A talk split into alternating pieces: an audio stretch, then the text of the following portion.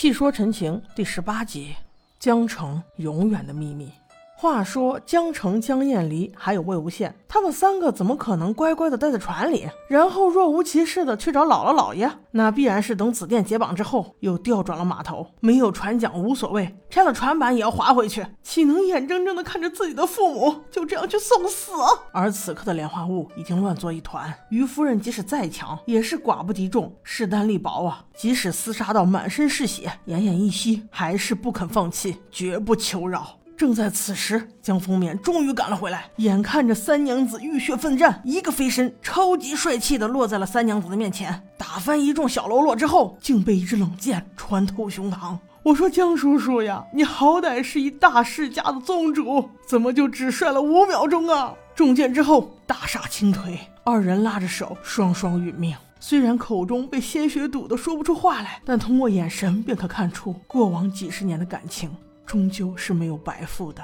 到了夜晚，莲花坞内外安静的出奇。程宪二人把师姐安顿好之后，悄悄地赶了回来，趴在房檐上。看到莲花坞所有相亲相爱的子弟们，一个个满脸血污，乱七八糟的横尸在地上，那有苦说不出，有泪不能流的感觉，堵得程宪二人不禁拳头捏得刚刚响啊！但正在此时，温竹流显然已经察觉到了什么，他向房檐上瞥了一眼，以他的实力，不可能没有发现程宪二人，但还好，他心中有愧。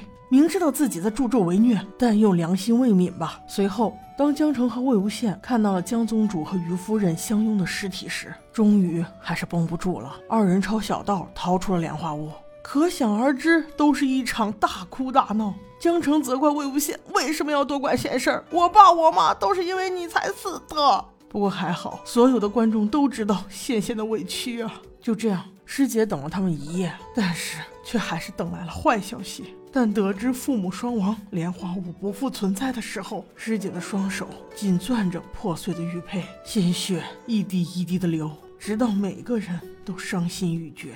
此时大雨倾盆，三个还不满二十的年轻人无处可去，而且还要躲避温竹流的追杀。只能躲在一个小客栈里。可是师姐因为淋了雨又发烧了，魏无羡只能冒着风险去买药，顺便买些吃食。现在这个时候，不论江城是如何看待魏无羡的，魏无羡心里就只有两个字，那就是责任。因为江丰眠夫妇在死前反复叮嘱过他，这两个孩子就托付给你了呀。但是这也太难了，魏无羡他也只是个孩子呀。唉，也许这就叫能力越大，责任就越大吧。魏无羡前脚刚一出门，江澄就打定主意，后脚就跟出了门。那要说动机，他肯定不是去保护魏无羡的呀。此时此刻，他脑中只有一件事，那就是想方设法把父母的遗体给弄回来。所以，他肯定是回到了莲花坞，正巧在街上偶遇魏无羡。而且，此时的魏无羡险些要被温氏的走狗给抓住，那无论怎样都不可能袖手旁观呢。于是，他故意造出动静，引走了那些坏蛋，但却把自己陷入了魔窟。随后，他不是自己回的莲花坞。而是被抓回的莲花坞。温潮这个狗东西虽然没有要了他的命，但是让温竹流化去了他的金丹，终结了他的职业生涯。魏无羡回到客栈，发现江城不见了，略一想就知道他肯定是回到莲花坞了。简单的安顿了一下师姐，又冒着大雨拼命跑回了莲花坞。这咋说是好人有好报呢？魏无羡回到莲花坞，碰见的第一个人竟然是温宁，小天使。温宁再三保证，他是听说莲花坞遭灾之后，特意回来救他们的呀。魏无羡这才稍微放松下来，转而又求温宁道：“你能不能，能不能帮我把江城救出来？还有，还有于夫人和江宗主的遗体。”小天使责无旁贷啊，赶快先把魏无羡藏了起来。然后又特意去给酒里下了毒。虽然说这一招稍显拙劣，但是用温情的药对付温巢这帮半斤八两的怂货，那是绰绰有余了。我说你下毒也是下一次，你下这么轻干嘛？让他们睡睡就又醒了，咋不直接下个鹤顶红毒死他们一了百了？只可惜呀，医师的药都是用来救人的。